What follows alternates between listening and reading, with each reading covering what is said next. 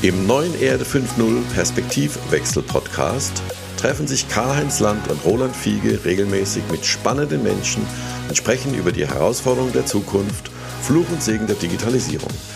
Wir sprechen über die Chancen und Risiken von künstlicher Intelligenz und der Datenökonomie. Ist die Digitalisierung letztendlich der Hebel zur mehr Nachhaltigkeit und der Weg zu einer ökologisch-sozialen Marktwirtschaft?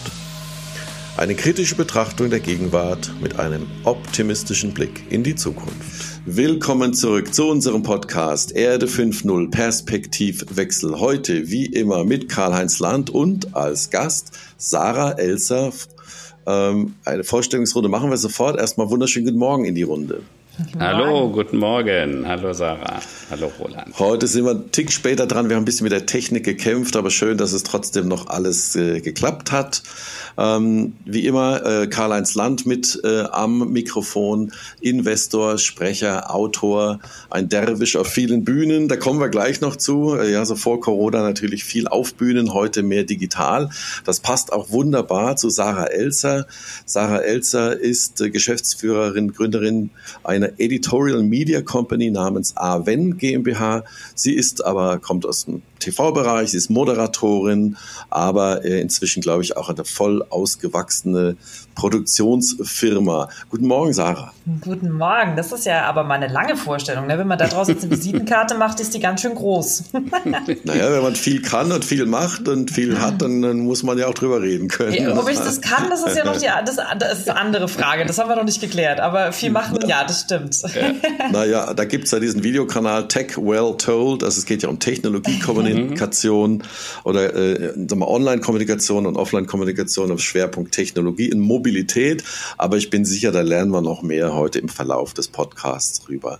Mhm. Fangen wir mal an mit unseren äh, Rubriken äh, Schlagzeile des Tages, Thema des Tages. Äh, ja. Was beschäftigt euch beide denn äh, an diesem Morgen so? Ähm, mhm ja, ich glaube, es gibt immer zwei Dauerbrenner, ich weiß, Corona und Trump. Genau. Aber äh, Karl-Heinz, schieß mal los, du hast wie immer den Vortritt. Also, äh, damit wir nicht mit Trump loslegen, aber mit was Trump-mäßigem, fange ich mal mit Herrn Merz an von der CDU.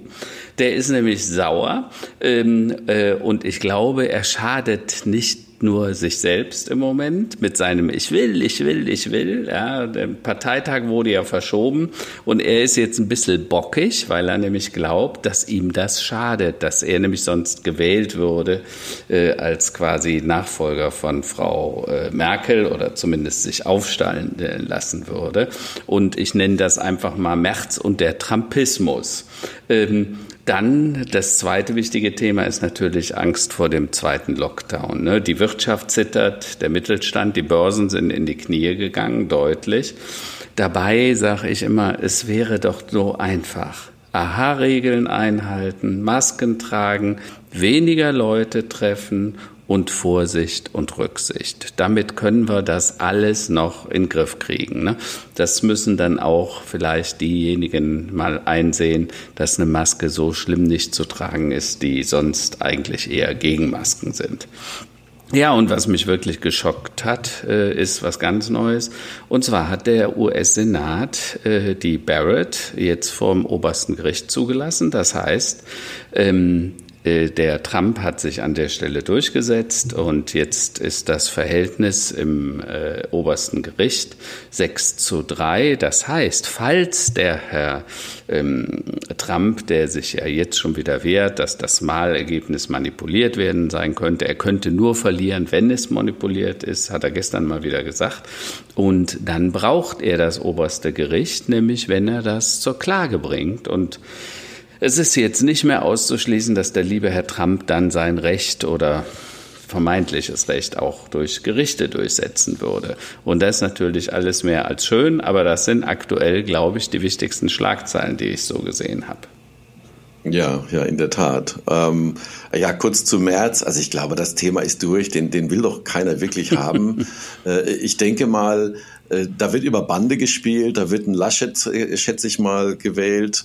Äh, mhm. Aber auch nur, weil der Spahn sagt, ich bin ja jetzt, äh, ich bin ja jetzt erst 40, ich warte mal noch fünf bis acht Jahre mhm. und dann komme ich mal groß raus. Mhm. Äh, also das, das ist so, denke ich mal, dass das so in, so mehreren Etappen Roland. März, sei dir da mal nicht ja. zu sicher. Die Parteibasis, also diejenigen, die ihn wählen sollen, das sind über 1000 Leute, äh, da gibt es eher eine Mehrheit für März. Das muss man, darf sie nicht vergessen. Auch wenn die Bevölkerung mhm. das ganz anders sieht oder auch der Großteil der Wähler. Jetzt ist die Frage nur, werden die sich dem beugen im Parteitag oder werden sie sagen, okay, äh, wir machen das, was wir für richtig halten und wählen dann doch März. Also insofern, das ist noch nicht gebannt. Ja, ja. Na, und Sarah, wie ist deine Schlagzeile des Tages? Was beschäftigt dich heute? Ich hatte so gerade irgendwie das Gefühl, ich sitze hier mitten bei Anne Will und höre euch gerade mal zu. Ähm, mhm. Aber sehr, sehr spannende Themen. Es, ich finde es ehrlich gesagt fast schon schwierig. Ähm, ihr habt mir das ja vorher gesagt, dass ihr darüber sprecht. Und es ist echt schwierig bei dieser Gesamtsituation, an dieser wirklich diese Masse an Themen, die gerade existieren. Und natürlich will man nicht nur über Corona sprechen, weil ich glaube, irgendwann, ähm, es ist ja da, also ich krieg's ja nicht weg. Und, und wenn man sich die ganze Zeit nur damit beschäftigt, im Kopf zumindest. Ähm, das ist ja nicht verkehrt, dass ich, also das, was du gesagt hast, Karl-Heinz, total mhm. nachvollziehbar. Ich, ich, ich raffe nicht, warum sich Menschen im Supermarkt nach einem halben Jahr immer noch Arsch auf einmal an mich pressen, wo ich denke, davon hat noch keiner schneller bezahlt. Würdest du bitte Abstand halten?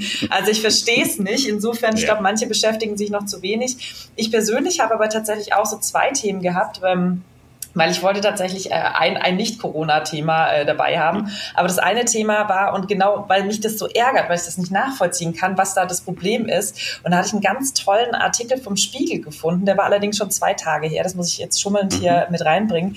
Der ist aber super spannend gewesen. Da ging es um die Psychologie der Unvernunft. Also warum verhalten mhm. wir uns so, wie wir uns verhalten? Und ähm, zum Thema Tech Well Told, ich liebe es ja, ähm, auf die Hirnforschung zu gucken, weil ich immer sage, das mhm. steuert ja unser ganzes Denken, Halten, Verhalten, Entscheiden, das steuert ja oben dieses Hirn. Und ähm, das war ganz interessant, was Sie da zusammengefasst haben. Also es gab so mehrere Faktoren, warum wir uns unvernünftig verhalten. Das eine ist so ein unrealistischer Optimismus, das ist so dieses, ja, also das wird ja immer die anderen treffen. Also ich habe nie einen Unfall, ich werde nie krank, das trifft immer die anderen. Ähm, das zweite war so Anekdote schlägt Statistik. Ja, aber der Nachbar hat gesagt, ne, das ist so der Moment, wo man sagt, stimmt, äh, man braucht ja nicht dem Virologen glauben, der Fernsehkoch hat bestimmt auch recht. Ähm, und das ist ganz spannend gewesen, was da alles so drin äh, ja aufgelistet wurde warum wir uns so unvernünftig verhalten oder viele von uns. Und den fand ich besonders spannend. Also der hat mich nachhaltig beschäftigt, um zu gucken, wie kann man das denn durchdringen, wie kann man das denn durchbrechen, dieses Muster, ist eine Herausforderung. Und das Zweite, was ich dann gefunden habe, das war tatsächlich heute Morgen, weil das Thema Homeschooling ja jetzt wieder aufkommt, im, im schlimmsten Fall auch, wenn es heißt, Lockdown light, mhm. die Schulen sollen offen bleiben, äh, wenn eine Infektion da ist und das ist nur eine Frage der Zeit, wird es ja auch wieder geschlossen. Und es gibt ähm, eine neue KI, die wurde an der russischen Higher School of Economics entwickelt und das finde ich total mhm. faszinierend. Diese KI kann anhand der Twitter-Nachrichten die Lernfähigkeit von Schülern abmessen. Das fand ich mhm. total interessant. Also zum Beispiel äh, schlechte Nachrichten für alle, die gerne Emojis nutzen. Das ist jetzt nicht so ein Zeichen von Intelligenz und Lernfähigkeit. Also das war auch ein super spannender Artikel, wo ich gedacht habe, hey, sowas kann ja in Zukunft vielleicht echt helfen, um da gegensteuern zu können, wenn man allein an den Nachrichten, die geschrieben werden, sehen kann, ist es ein Schüler, der Lernprobleme hat oder ein Schüler, der ähm, ja der jetzt eigentlich motiviert ist und vielleicht kann ich da ein bisschen weniger das Auge drauf legen und vielleicht dann doch eher auf den anderen. Na, das klingt spannend. Das sollten wir uns auf jeden Fall mal, auch mal durchlesen. ähm. ja, wobei ich, wobei ich immer sagen muss, äh, Emojis, yes, no, da kann man sicher einiges draus lesen. Gleichzeitig warne ich aber, bei einer Rechtschreibeprüfung hätte es vielleicht auch das ein oder andere Indiz gegeben, gell? Möglicherweise, aber so ist mehr fancy, Karl-Heinz. ja.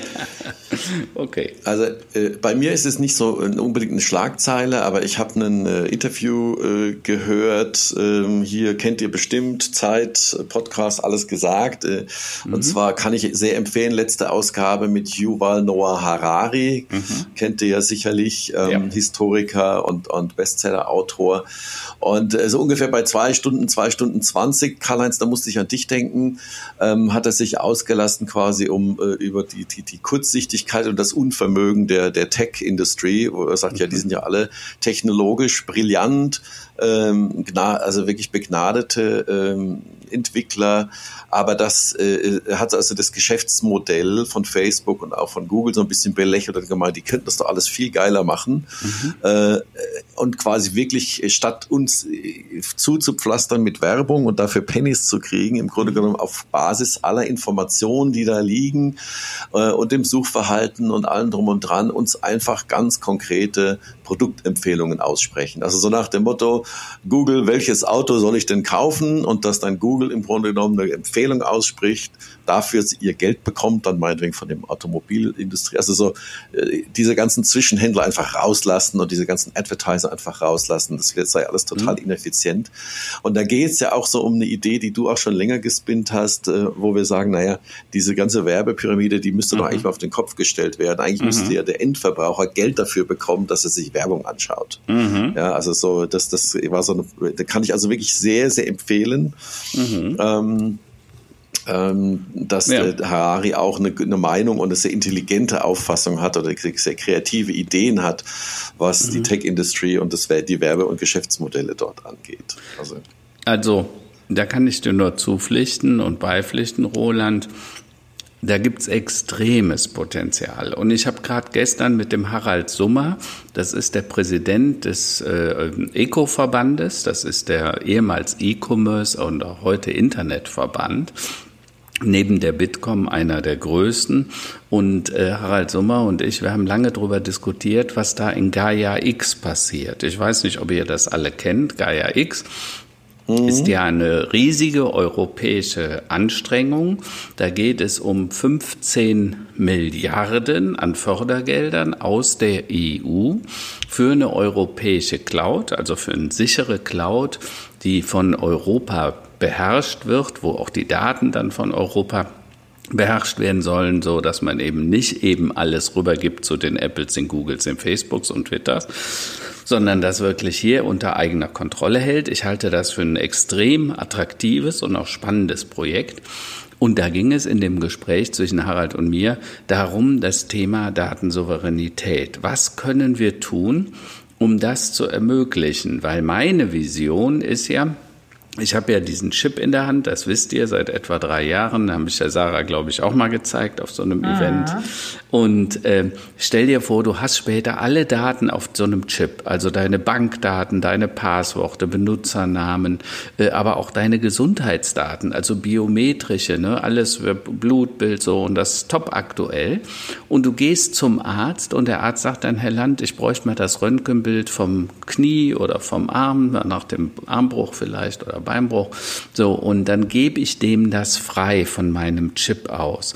Und diese Art der Modelle halte ich halt für hochspannend, für sehr attraktiv. Jeder kann dann die Daten bekommen, die er braucht. Du hast auch immer alles dabei, egal ob es um Versicherungsnummern oder sonst was geht. Aber natürlich muss sichergestellt sein, dass der Souverän dieser Daten der Mensch ist, und zwar der Inhaber der Daten. Und in diesem Projekt bei Gaia X fängt man an, sich über diese Dinge Gedanken zu machen. Und ich habe gestern noch mit Harald darüber gesprochen, ob man darum rum nicht ein neues Startup aufbauen sollte. Und da sind wir jetzt ganz konkret dabei zu überlegen, was man da machen kann.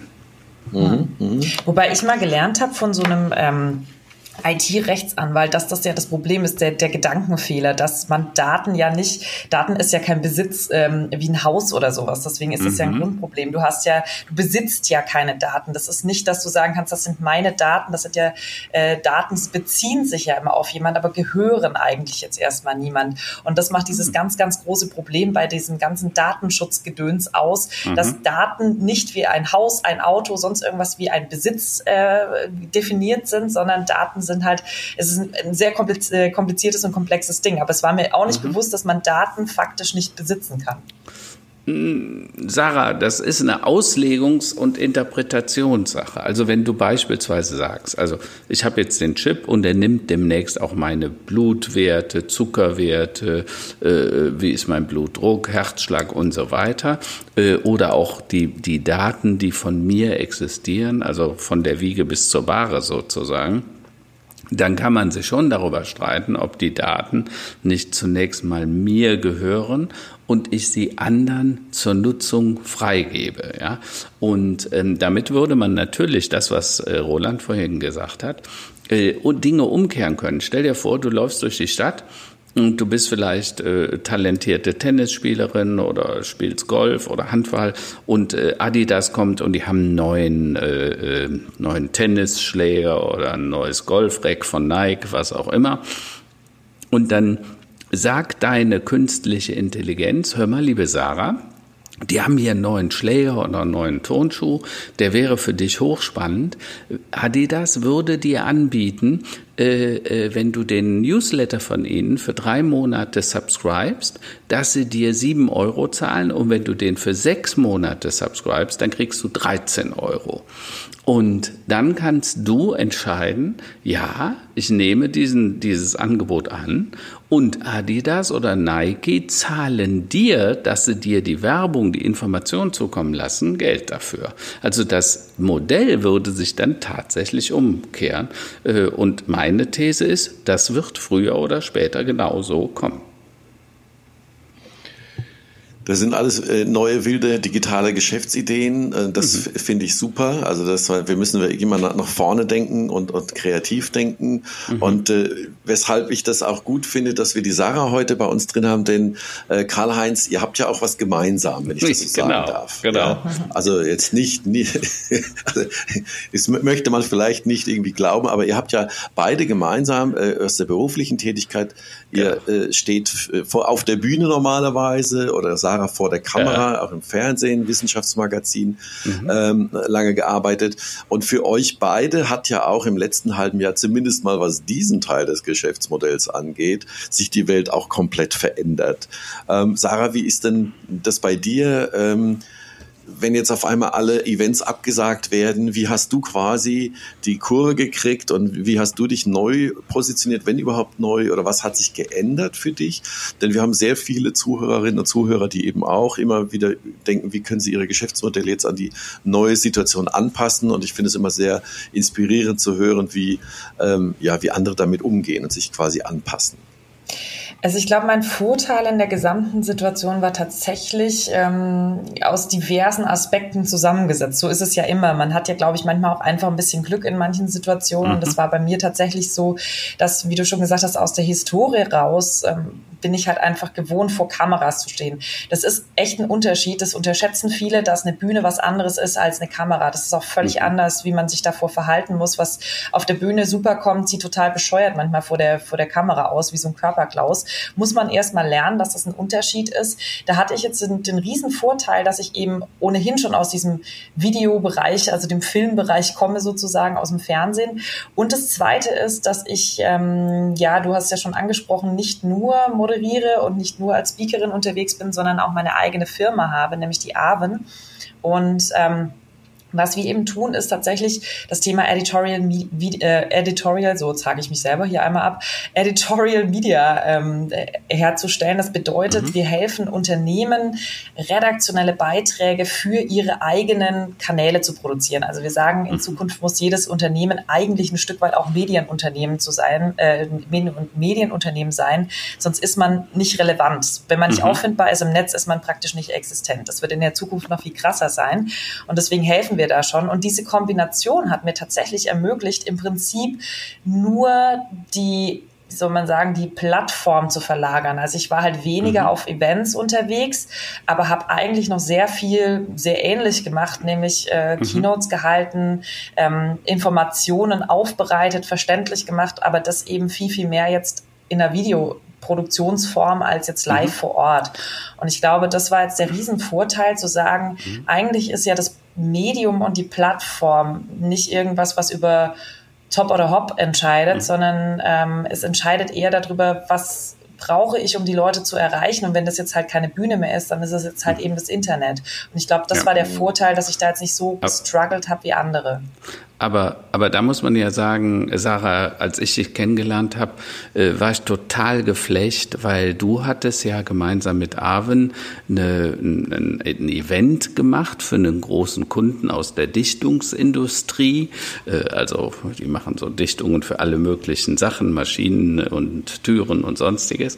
Und ähm, äh, das habt ihr als sogenanntes Hybrid-Event aufgesetzt. Es gab ein physisches Event, da war, saßen Leute physisch quasi zusammen, aber gleichzeitig äh, äh, habt ihr das alles ausgestrahlt.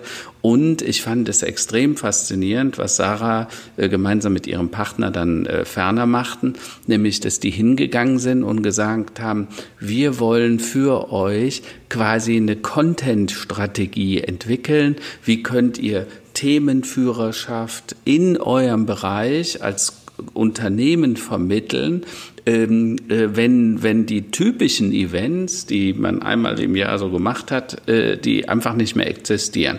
Und das fand ich so spannend, dass ich gesagt habe, wir sollten unbedingt die Sarah mal einladen, weil ich glaube, wenn mehr Unternehmen wüssten, dass es eben auch ein Leben nach Corona gibt, also ein Kommunikationsleben, dass ich auch Messages noch transportieren kann, dann würden die genau solche Angebote nutzen und würden sich nicht in ihr dunkles Kämmerlein zurückziehen und traurig sein, dass es es alles anders ist, wie es früher war.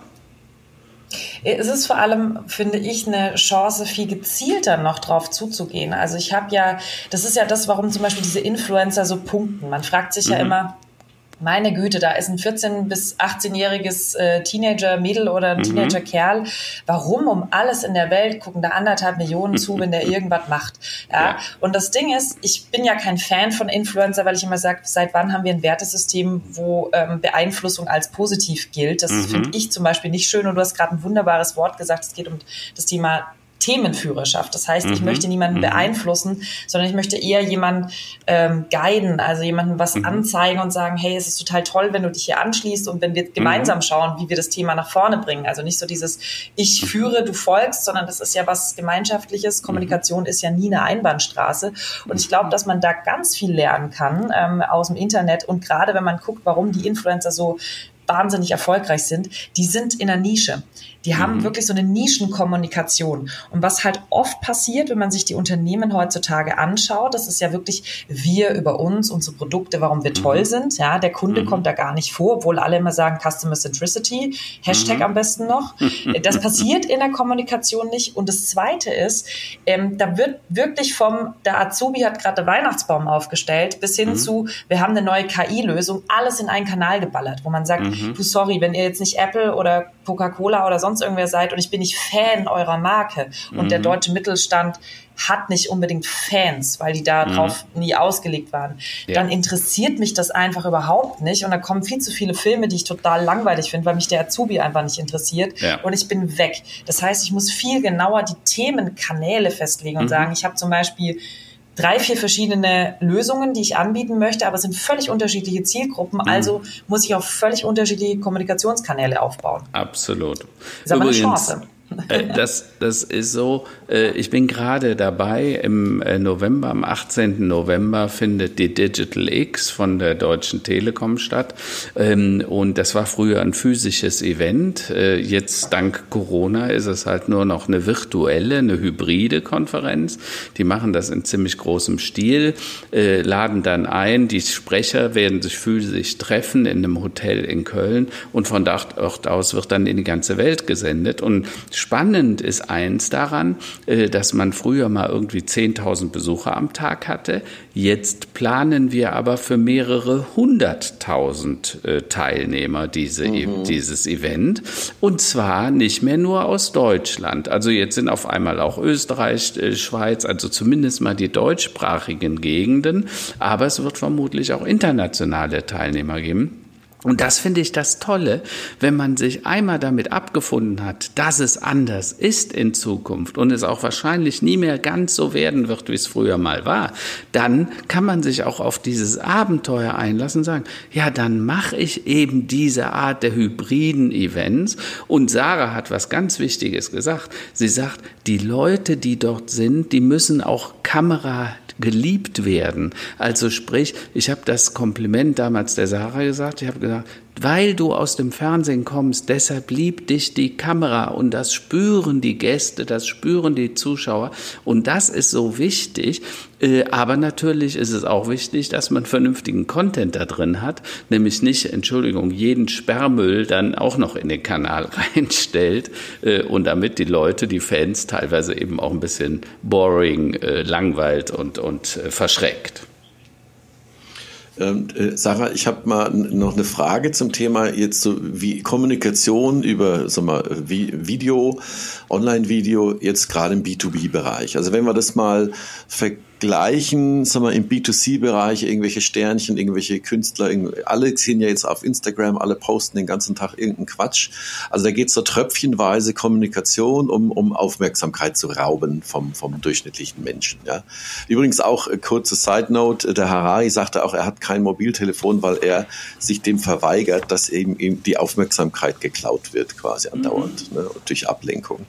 Wenn wir jetzt auf B2B mal denken, wo es ja auch um komplexe Produkte geht, und komplexe Dienstleistungen geht. Ähm, wir haben ja oft diese, diese, äh, sagen wir mal, diesen Effekt, dass da wird viel Energie in eine Produktion gesteckt. Das ist dann, früher war, nannte man das dann Image-Video, äh, dann wird das hochgeladen und dann steht es da rum. Also das habe ich bisher quasi noch nirgendwo erlebt, dass äh, fast nirgendwo, dass ein Inhalt, der sich mit Produkten und Dienstleistungen äh, quasi befasst, dass der dann also eine größere Reichweite bekommt. Wie schafft man das denn, diesen, diesen Spagat quasi hinzubekommen, einerseits zu sagen, sagen, naja, also der Rezipient ist ja auch ein, ein Internetnutzer, der quasi das gewohnt ist, auch tröpfchenweise Informationen zu bekommen, aber dennoch so solche, sag mal, vielleicht nicht ganz so aufregenden und lustigen B2B-Inhalte zu vermitteln. Wie, wie kriegt man das am besten hin? Mhm, das ist äh, lustigerweise eine, eine, häufige Frage, die uns gestellt wird. Die sagen immer, ja, aber wir sind doch B2B. Wo ich sage, ich verstehe, warum man das unterteilt, weil es ist natürlich eine andere Form, eine komplexere Form. Bei B2B gibt es wesentlich mehr Mitentscheider, da muss man ähm, anders, anders rangehen. Also wenn ich jetzt nicht gerade ein Auto kaufe, wo im Zweifel die Frau meistens entscheidet und nicht der Mann, ähm, ne, zumindest der Mann sucht, macht eine Vorauswahl, die Frau entscheidet. Das ist eine einfachere Variante. Ähm, schwieriger wird es dann beim B2B-Bereich, wenn das Controlling mitträgt mitredet, wenn der CTO mitredet, wenn der weiß der Geier was mitredet und dann sprechen sie auch noch alle andere Sprachen. Das ist mhm. richtig, dass das grundsätzlich anders ist. Aber ich sage immer von der Funktionsweise her, und ich habe ja schon gesagt, ich bin so ein kleiner Kommunikationsnerd. Ich habe mich wahnsinnig lange und viel mit Hirnforschung beschäftigt und wie eigentlich Kommunikation im Hirn funktioniert. Da geht es auch in meinem Kanal Tech Well Told darum. Ähm, was man da feststellen kann, ist, es gibt von der Kommunikationssicht her grundsätzlich keine Unterscheidung zwischen B2B und B2C, weil ich habe noch nie gehört, dass ein Unternehmen A mit einem Unternehmen B kommuniziert, sondern immer Mensch A aus Unternehmen A mit, mit Mensch B aus Unternehmen B. Das heißt, B2B und B2C gibt es in der Kommunikation nicht. Es ist immer Age to Age, Human to Human. Mhm. Das ist ein Vorteil, weil wir da gar nicht so viel anders denken müssen. Das heißt, grundsätzlich funktionieren, das ist jetzt super komplex, den, den Teil spare ich mir, aber ich kürze zusammen und sage, grundsätzlich funktioniert unser Hirn folgendermaßen. Wir merken uns niemals nur einfach Dinge, Menschen, Situationen, Erlebnisse, sondern es gibt die sogenannten somatischen Marker im Hirn. Das heißt, ähm, wir merken uns immer alles verknüpft mit einer Emotion. Und die sind, wenn man sie kategorisiert, genau zwei Richtungen. Einmal positiv wieder aufsuchen, einmal negativ vermeiden. Dazwischen mhm. gibt es so leichte Abstufungen, aber die zwei Emotionen haben wir. Was häufig falsch läuft, ist ähm, im Vergleich zum B2C-Bereich vielleicht, ich unterteile es jetzt mal in die klassische Variante, ähm, die B2C-Leute gehen voll auf die Emotionen. Da wird der Schokokeks dargestellt, als würde man gerade, weiß ich nicht, ein Kakao-Porno gucken, wo man denkt, alter Schwede, was hat sich denn da wieder die Agentur ausgedacht? Aber mhm. es zielt darauf ab, dass du ein Verlangen nach diesem verdammten Schokokeks hast. Und ehrlicherweise, es mhm. funktioniert leider oft. ähm, was beim B2C, B2B passiert ist, na, das muss ja jetzt vernünftig erklärt werden. Wir müssen ja Vernunft mhm. reinbringen. Und dann wird alles nur noch erklärt und gemacht und dreimal KI draufgeschrieben. Und das Dumme ist, unser Hirn funktioniert nicht so. Wir funktionieren nach Schokoporno-Keks, ähm, weil wir es mhm. haben wollen. Und dasselbe muss man eigentlich nur machen und sagen, hey, mal ein ganz profanes Beispiel. Wir haben hier eine Lösung. Was würdest du sagen, wenn ich dir jetzt sagen würde, diese Lösung hilft dir, dass du Kosten sparst, früher nach Hause zu deiner Frau oder zu deinem Mann kannst, weniger Stress hast ähm, und das Ganze kann wir so implementieren, dass nicht deine komplette Software umgestellt werden muss, sondern es kann in den laufenden Prozess reingebaut äh, werden. Mhm. Ist es was, wo du sagst, ist spannend, höre ich dir weiter zu oder würdest du eher sagen, nee, will ich nicht hören? Und mhm. die wenigsten Leute werden sagen, nee, will ich nicht hören, weil das triggert Emotionen. Das ist einmal, oh, ich spare Geld.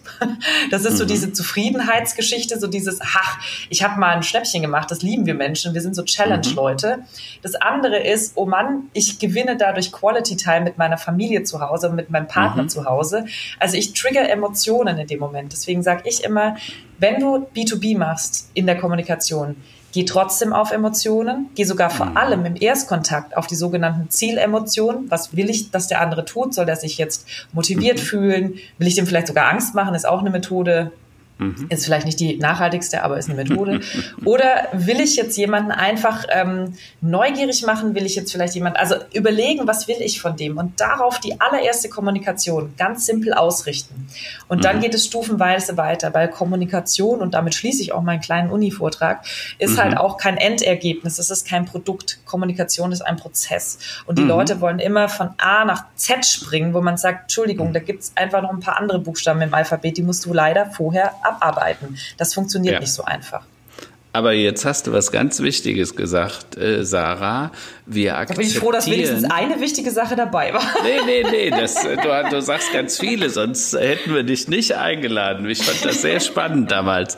Nein, aber was, äh, was ich halt immer traurig finde, wenn wir das, was wir an Erkenntnissen haben über unser Gehirn, wie unser Gehirn funktioniert, wie Lernen funktioniert, wie Emotion wirkt, das alles weglassen, wenn es um B2B geht oder zum Beispiel auch, wir hatten ja gerade das Thema Homeschooling, das Thema der Bildung, weil mhm die Bildung funktioniert, also wir benutzen ja immer dasselbe Gehirn und die Mechanik, die Dinge auslöst, ist immer das gleiche. Also ich muss auch in der Schule Anreize schaffen, dass die Kinder Lust auf Lernen haben und sich mit dem Thema auseinandersetzen. Ich bin ja sowieso ein Freund, das Sarah weiß das wahrscheinlich, äh, von Montessori und äh, der Waldorfschule, weil ich einfach glaube, der Mensch muss sich selber formen und es geht nicht nicht um Wissensbefüllung, also so Eintrichtern des Wissens mit Schröpfen und Kröpfen sozusagen wie bei dem,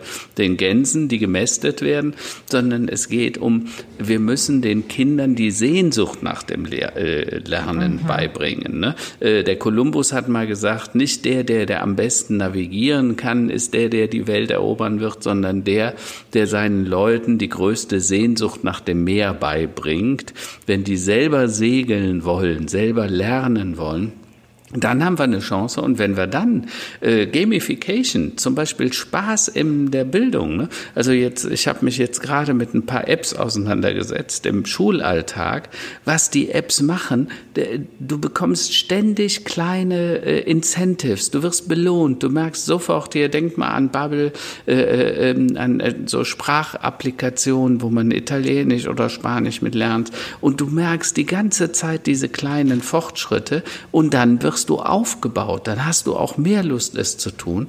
Äh, das Dumme ist, was wir in der Schule eher weniger Belohnung denken, weniger Gamification. Und ich glaube, wenn man das miteinander verbindet, das Digitale, die Möglichkeiten inklusive der KI mit der Bildung und dann die richtigen Anreizsysteme schafft, dass wir dann ganz anders umgehen.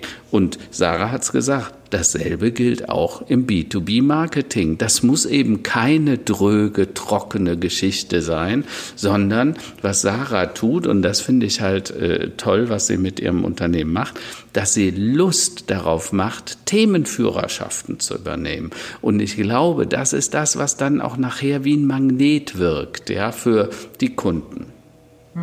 Was ich da anschließen kann, entschuldige bitte, Roland, eine Sache, weil das nämlich ganz wichtig ist, was du gerade gesagt hast, Karl-Heinz, das, das Thema ist ja, ähm, Roland, du hattest gefragt nach dem Thema Aufmerksamkeit und ich habe gerade schon gesagt, das ist ja ein Prozess, das heißt, es geht weiter, wenn ich die mal habe. So viel zum Thema, hey, jetzt gucken wir alle zu, oh verdammt, was mache ich jetzt damit?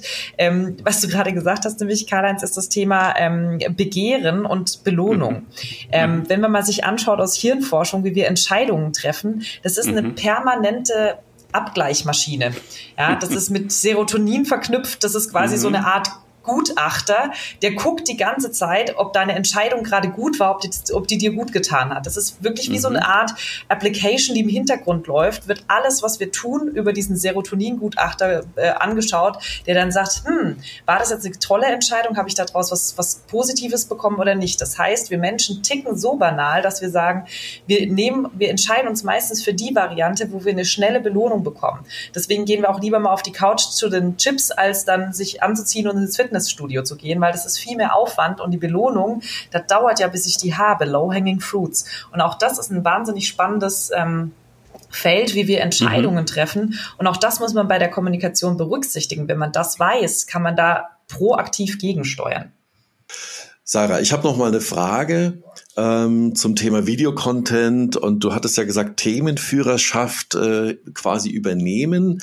Ähm, jetzt, äh, wenn ich jetzt quasi das in Bildern mache und das ins Internet stelle, äh, das Internet ist doch sehr stark textlich, sagen wir, oder auch maschinell geprägt, dass eben Texte gecrawlt werden und dann dort eben entsprechend identifiziert wird, wer denn was zu welchem wir, Thema äh, sagt. Also ich spreche jetzt über Relevanz und Auffindbarkeit über Google. Ähm, welche Tricks oder welche Tipps hast du denn, äh, wie man den Videocontent so produzieren kann, dass es wirklich auch sehr gut gefunden wird? Ähm, das Interessante ist, dass da, also ich weiß, dass der Karl-Heinz ja so eine, so eine Firma hat, äh, Rallyfy, da kann man wohl sehr, sehr viel mitmachen, davon schwärmt er immer. Und ich glaube, dass natürlich das Thema SEO, was alle immer als allererstes rausknallen, früher eine extrem hohe Relevanz hatte. Heutzutage ist es eher so, dass die Suchmaschinen verstehen, was Kontext bedeutet. Das heißt, ich kann da hunderttausendmal irgendwelche SEO-Begriffe reinhacken, also, also solche, solche Keywords reinhacken, damit es in der SEO äh, gut äh, funktioniert. Ich kann aber heutzutage nicht mehr irgendwie klar machen, wenn ich jetzt Webseiten habe, wenn ich jetzt Videos habe, dass das alles, was ich da drin an, an Tags habe, dass das auch wirklich vorkommt, wenn es dem so nicht so ist. Das heißt, die ganzen Suchmaschinen, gerade ähm, YouTube wird meiner Meinung nach in ein, zwei Jahren die größte Suchmaschine sein. Wir sind ja jetzt schon fast dran an Google. Das heißt, viel mehr Leute suchen über Video. Klar, das geht irgendwie einfacher, das ist bequemer, ich muss nichts lesen. Ach, wir sind ja so lesefaul geworden. Das heißt, ich muss auch wirklich Walk the Talk machen. Wenn ich da drüber schreibe, ähm, KI im Mittelstand, worauf Sie jetzt achten müssen, dann muss ich das auch behalten, ja. Es bringt auch nichts übrigens, sich immer auf die allergrößten Keywords zu setzen, weil da sind die anderen großen Maschinen schon dran, also die großen Kanäle oder die mit wahnsinnig viel Geld, die da als oberstes angezeigt werden. Aber es gibt so viele, da komme ich wieder auf das Thema Nischenthemen, wo man sagt, das sind ganz spezifische Anliegen unserer Zielgruppen.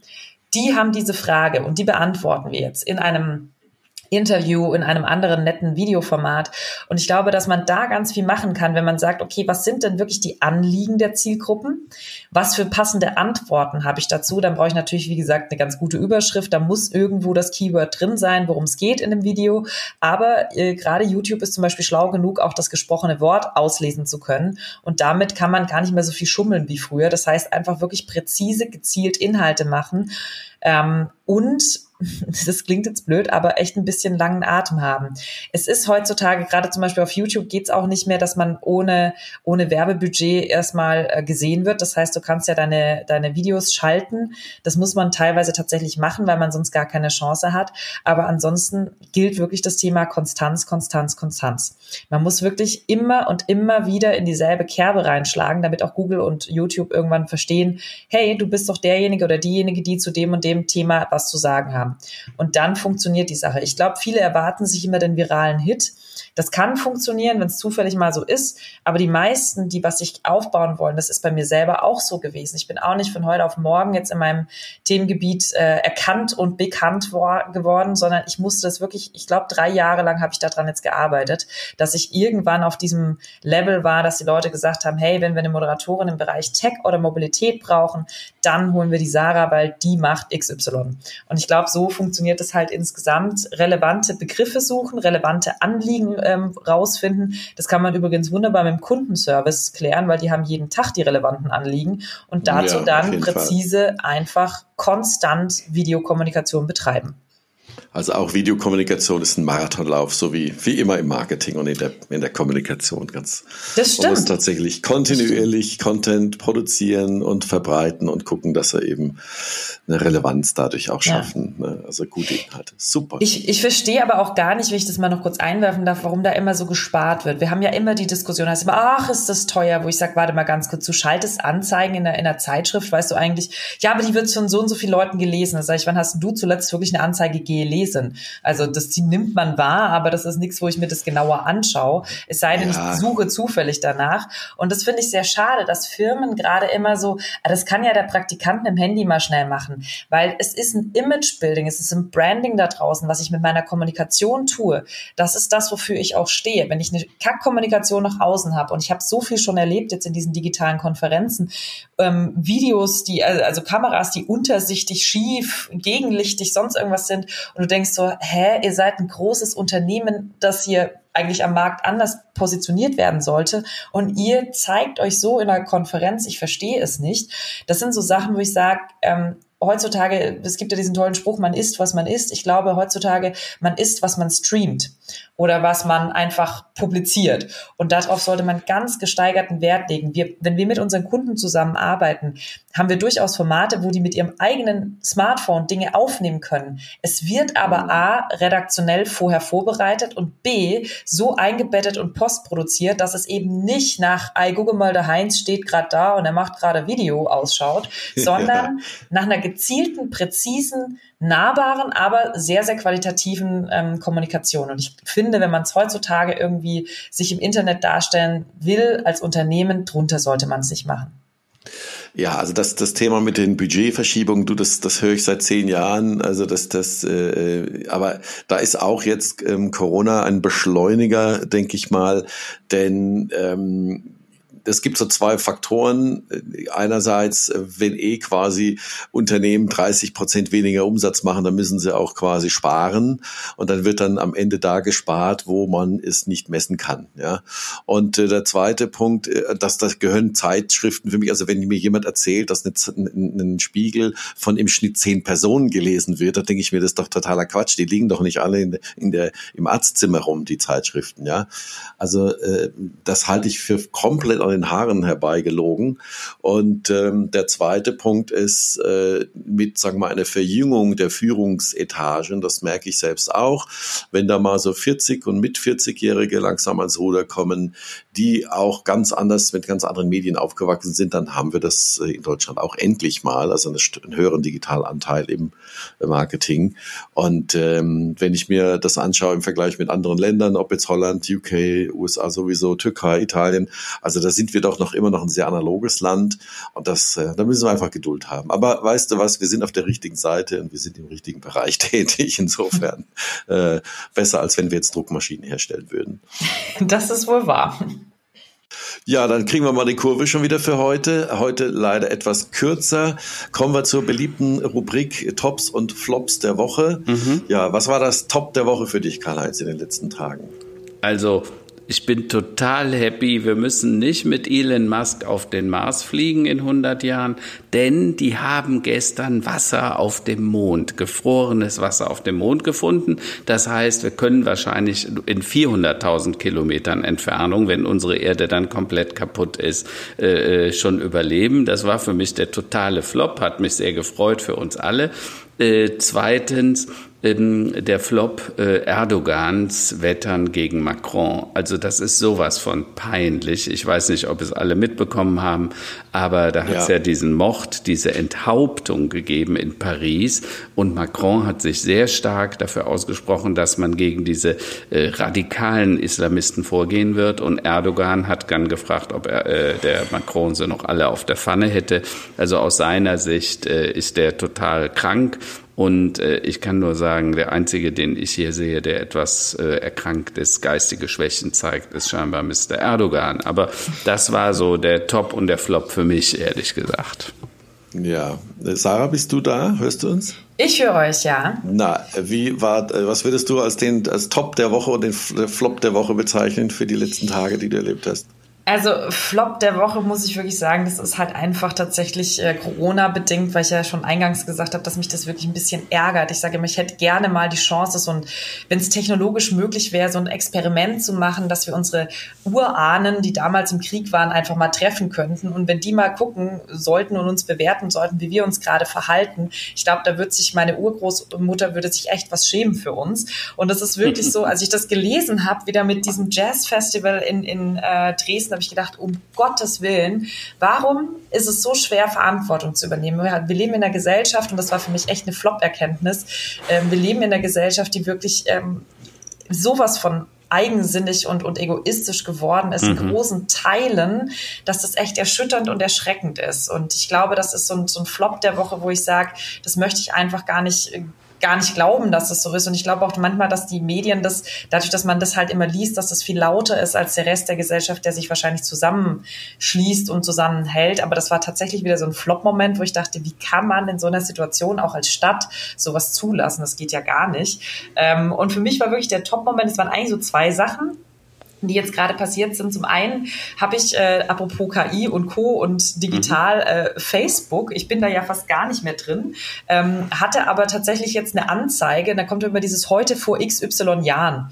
Und dann wurde mir angezeigt, heute vor sechs Jahren warst du hier in äh, Florenz. Und das war tatsächlich die aller, allererste Produktion, die ich so als Selbstständige mit einer Automobilfirma gemacht habe, wo ich wirklich so in diese neue, in mein neues Leben quasi reingerutscht bin. Und äh, was sich da halt jetzt die letzten Jahre getan hat, das ist wirklich ähm, mit Dankbarkeit einfach nur ähm, zu etikettieren, weil das wirklich toll gelaufen ist. Ich habe so viele spannende, tolle Menschen kennengelernt.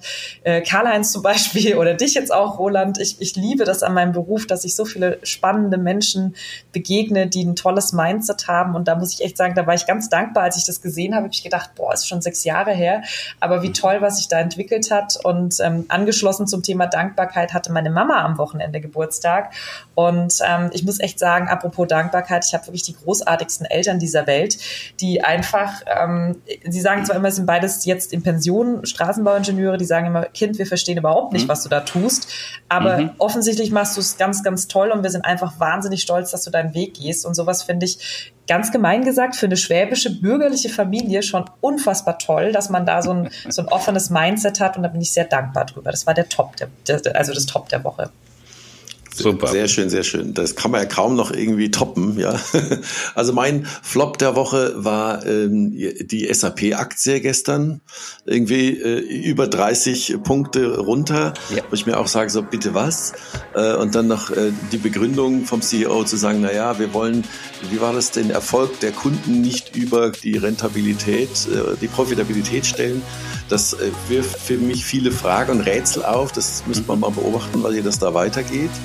Äh, und ja, Top der Woche war tatsächlich, ähm, kann ich sagen, dieses Interview mit dem Harari im, im mhm. Zeit äh, Alles gesagt Podcast, weil der so tolle, viele Denkanstöße hat und äh, auch das Thema äh, Corona verglichen mit spanischer Grippe und so weiter und so fort. Also wir sollen mhm. uns mal alle nicht so anstellen und mhm. einfach das Gehirn einschalten und, und ruhig bleiben, zu Hause bleiben und dann das schon. Super, also. dann danke ich euch allen für die Zeit, äh, wünsche euch eine gute Woche. So machen wir das. Ich danke euch auf jeden danke. Fall schon mal für dieses tolle Gespräch. Danke, ciao. Tschüss. Danke, tschüss, bis nächste Woche.